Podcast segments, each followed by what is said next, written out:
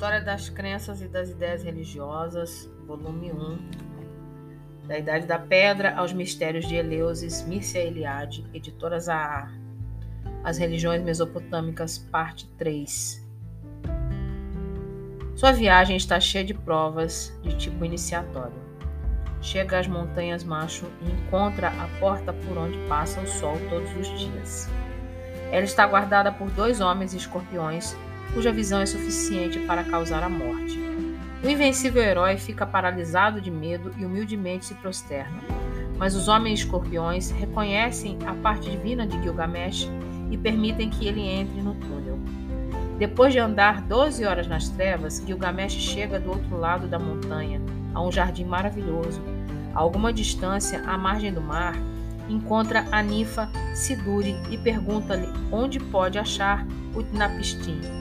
Siduri tenta dissuadi-lo. Quando os deuses fizeram os homens, deram-lhes de presente a morte, guardando para si próprios a vida. Tu, Gilgamesh, trata de encher tua barriga e de aproveitar as noites e os dias. Faze de cada dia uma festa e, noite e dia, dança e te diverte. Mas Gilgamesh permanece firme na sua decisão e Siduri o encaminha para Urshanab, o barqueiro de Utnapishtim, que se encontrava nas proximidades. Atravessam as águas da morte e chegam à margem onde vivia Utnapishtim. Gilgamesh pergunta-lhe como adquiriu a imortalidade. Dessa maneira, toma conhecimento da história do dilúvio e da decisão dos deuses de fazer de Utnapishtim e sua esposa parentes seus, instalando-os nas fozes dos rios. Mas pergunta Utnapishtim a Gilgamesh: que Deus te convidará para participares da Assembleia dos Deuses, a fim de que obtenhas a vida que procuras. Entretanto, a sequência do seu discurso é inesperada. Vamos, tenta ficar sem dormir seis dias e sete noites. Trata-se certamente da mais dura prova iniciatória. Vencer o sono, permanecer acordado, equivale a uma transformação na condição humana. Será que devemos entender que Utnapishtim, sabendo que os deuses não lhe dariam em recompensa a imortalidade, sugere que Gilgamesh a conquiste por uma iniciação? O herói já havia vencido algumas provas: a caminhada do túnel, a tentação de Siduri, a travessia das águas da morte. Elas eram, de certo modo, provas do tipo heróico. Tratava-se agora de uma prova da ordem espiritual pois só uma excepcional força de concentração podia dar a um ser humano a capacidade de permanecer acordado seis dias e sete noites. Mas Gilgamesh adormece imediatamente. E Utnapishtim exclama com sarcasmo: Olha só o homem forte que deseja imortalidade. O sono, qual vento violento, derramou-se sobre ele. Ele dorme de enfiada seis dias e sete noites. E quando Utnapishtim o acorda, Gilgamesh censura-o por tê-lo despertado logo depois de haver adormecido. Dobra-se, porém, a evidência e começa novamente a lamentar-se. Que fazer, Utnapishtim? Aonde ir? Um demônio apoderou-se do meu corpo, no quarto onde durmo mora a morte, e onde quer que eu vá, lá está a morte. Gilgamesh se prepara para tornar a partir, quando no derradeiro momento, por sugestão de sua mulher, Utnapishtim lhe revela um segredo dos deuses, o local onde se encontra a planta que devolve a juventude. Gilgamesh desce ao fundo do mar, colhe-a e, cheio de felicidade, retoma o caminho de volta. Após alguns dias de caminhada, avista uma fonte de água fresca e apressa-se nela a banhar-se. Atraída pelo perfume da planta, uma serpente sai da água, arrebata-lhe a planta e troca de pele. Em soluços, Gilgamesh queixa-se a Urshanab da sua má sorte. Pode-se ver nesse episódio o fracasso de uma nova prova iniciatória o herói não soube tirar partido de uma dádiva inesperada. Faltava-lhe, em suma, sabedoria.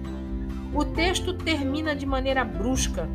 Tendo chegado ao Uruk, Gilgamesh incita Urshanabi a subir nas muralhas da cidade e admirar-lhe as fundações.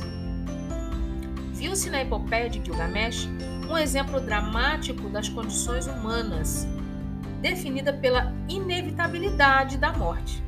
Entretanto, entretanto essa primeira obra-prima da literatura universal também dá a entender que, sem o auxílio dos deuses, alguns seres poderiam obter a imortalidade, desde que saíssem vitoriosos de uma série de provas iniciatórias. Vista por esse ângulo, a história de Gilgamesh seria, antes de tudo, o relato dramatizado de uma iniciação malograda.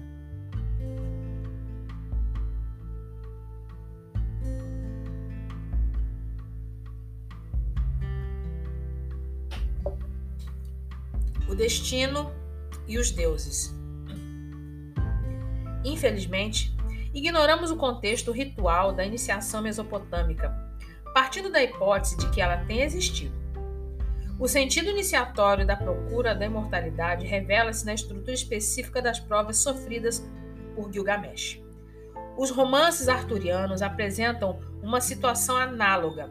Os símbolos e os motivos iniciatórios são abundantes, mas é impossível decidir se pertencem a uma ensinação ritual ou se representam reminiscências da mitologia céltica ou da gnose hermética, ou se não passam de produtos de atividade imaginária. Pelo menos, no caso dos romances arturianos, conhecemos as tradições iniciatórias que antecederam sua redação, ao passo que ignoramos a proto-história da eventual encenação iniciatória implicada nas aventuras de Gilgamesh. Tem-se insistido, e com razão, no fato de que a tônica do pensamento religioso acadiano é o homem. Em última análise, a história de Gilgamesh torna-se exemplar. Ela proclama a precariedade da condição humana, a impossibilidade, e mesmo para um herói, de adquirir a imortalidade. O homem foi criado mortal e foi formado unicamente para servir os deuses. Essa antropologia pessimista já estava formulada no Enuma Elish. É também encontrada em outros importantes textos religiosos. Diálogo entre senhor e servo parece ser um produto do niilismo agravado por uma neurose. O senhor nem mesmo sabe o que quer. Está obcecado pela inutilidade de todo e qualquer esforço humano. Sobe aos montículos das velhas ruínas e vai e volta pelo mesmo caminho. Olha os crânios dos homens de outrora e dos nossos dias. Quem é o malfeitor e quem é amável e filantropo? Outro texto célebre, Diálogo sobre a Miséria Humana, que foi chamado de o Eclesiastes Babilônico, é ainda mais des desesperado. Será que o altivo leão que se alimenta da melhor carne apresenta sua oferenda de incenso a fim de aplacar a contrariedade da deusa? Quanto a mim, não terei feito a oblação? Não. Orei aos deuses, ofereci os sacrifícios previstos à deusa? Desde a infância, esse justo esforçou-se por compreender o pensamento do Deus. Humilde e piedoso, buscou a deusa. Entanto, o Deus trouxe-me a penúria em vez da riqueza. E contudo, foi o criminoso, o ímpio, que amontoou a riqueza. A multidão louva a palavra de um homem preeminente, especialista em crime mas vilipendia o humilde ser que não se serve da violência. O malfeitor é justificado, o justo repelido. Enquanto o bandido recebe o ouro, o fracasso, o fraco passa fome. Reforça-se ainda mais o poder do, do pérfido, enquanto se arruína o inválido e se bate e se abate o fraco. Esse desespero surge não de uma meditação sobre a inutilidade da existência humana, mas da experiência da injustiça generalizada. Os maus triunfam, as orações não surtem efeito, os deuses parecem indiferentes aos problemas humanos. A partir do segundo milênio, crises espirituais desse gênero explodirão em outros recantos Egito, Israel, Índia, Irã, Grécia com consequências diversas, pois as respostas a esse tipo de experiência nihilista foram dadas de acordo com o gênio religioso específico de cada cultura. Mas, na literatura sapiencial mesopotâmica, os deuses nem sempre se mostram indiferentes. Um texto apresenta os sofrimentos físicos e mentais de um inocente que já se comparou a Jó. É um verdadeiro justo sofredor, pois nenhuma divindade parece auxiliá-lo. Incontáveis deformidades o haviam condenado a chafurdar nos próprios excrementos. Os seus já o choravam como um morto, quando uma série de sonhos lhe revela que Marduk iria salvá-lo. Como num transe estático, ele próprio vê o Deus derrotando os demônios da doença, arrancando-lhe depois as dores do corpo, como se tiram as raízes de uma planta. Finalmente, recupera a saúde. O justo rende graças a Marduk, atravessando ritualmente as doze portas do seu templo em Babilônia. Afinal, ao colocar a tônica no homem, o pensamento religioso acadiano destaca os limites das possibilidades humanas. A distância entre os homens e os deuses mostra-se intransponível e, no entanto, o homem não está sozinho na própria solidão. Antes de tudo, ele partilha um elemento espiritual que se pode considerar divino. É o seu espírito. Ilo, literalmente Deus.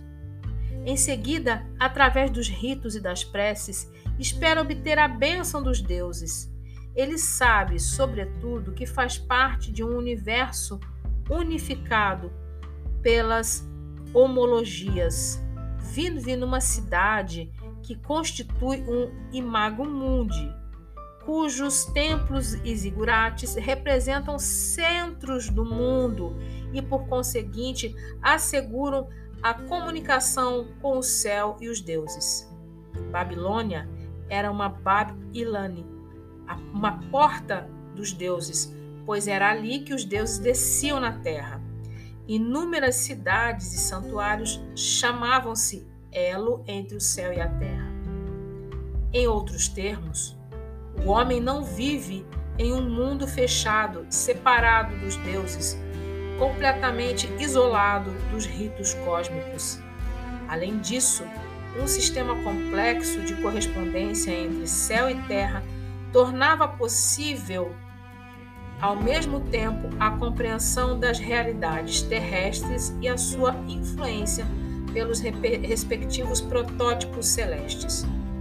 Um exemplo, visto que cada planeta correspondia a um metal e uma cor, tudo aquilo que era colorido achava-se sob a influência de um planeta. Mas cada planeta pertencia a um deus que, por isso mesmo, era representado pelo metal respectivo. Por conseguinte, ao manipular ritualmente certo objeto metálico ou uma pedra semi-preciosa de determinada cor, o acadiano considerava-se sob a proteção de um deus. Finalmente, numerosas técnicas divinatórias a maior parte desenvolvida na época acadiana, permitiam o conhecimento do futuro. Julgava-se, portanto, que certas desventuras podiam ser evitadas. A diversidade das técnicas e o número considerado de documentos escritos que chegaram até nós nos comprovam o prestígio de que gozava a mântica em todas as camadas sociais. O método mais elaborado era o estispicium, isto é, o exame das entranhas da vítima. A menos onerosa, a lecomancia, consistia em derramar um pouco de óleo sobre a água ou, inversamente, em interpretar os sinais que se podiam ler nas formas produzidas pelos dois líquidos. A astrologia, que se desenvolveu mais tarde do que outras técnicas, era praticada sobretudo entre as pessoas que viviam em volta dos soberanos. Quanto à interpretação dos sonhos, ela foi completada desde o começo do segundo milênio por artifícios destinados a conjugar os presságios funestos. Todas as técnicas divinatórias procuravam chegar à descoberta dos sinais que se decifravam de acordo com certas regras tradicionais. O mundo revelava-se, portanto, provido de estruturas e governado por leis. Ao decifrar os sinais, chegava-se a conhecer o futuro em outras palavras, dominava-se o tempo. Com efeito, previam-se acontecimentos que iriam verificar-se somente após certa duração temporal. A atenção dispensada aos sinais resultava em descobertas de real valor científico. Algumas dessas descobertas foram mais tarde retomadas e aperfeiçoadas pelos gregos.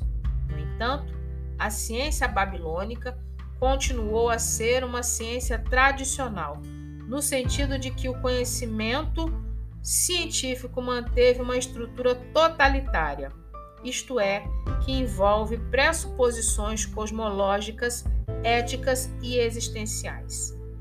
Por volta de aproximadamente 1500 a.C., a época criadora do pensamento mesopotâmico parece definitivamente encerrada.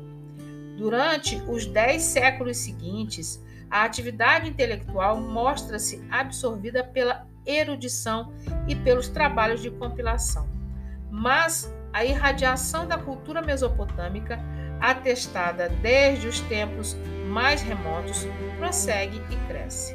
Ideias, crenças e técnicas de origem mesopotâmica circulam do Mediterrâneo Ocidental ao Hindu Kush. É significativo que as descobertas babilônicas, que se tornariam populares, implicam mais ou menos diretamente correspondências entre o céu e terra, ou macrocosmo-microcosmo.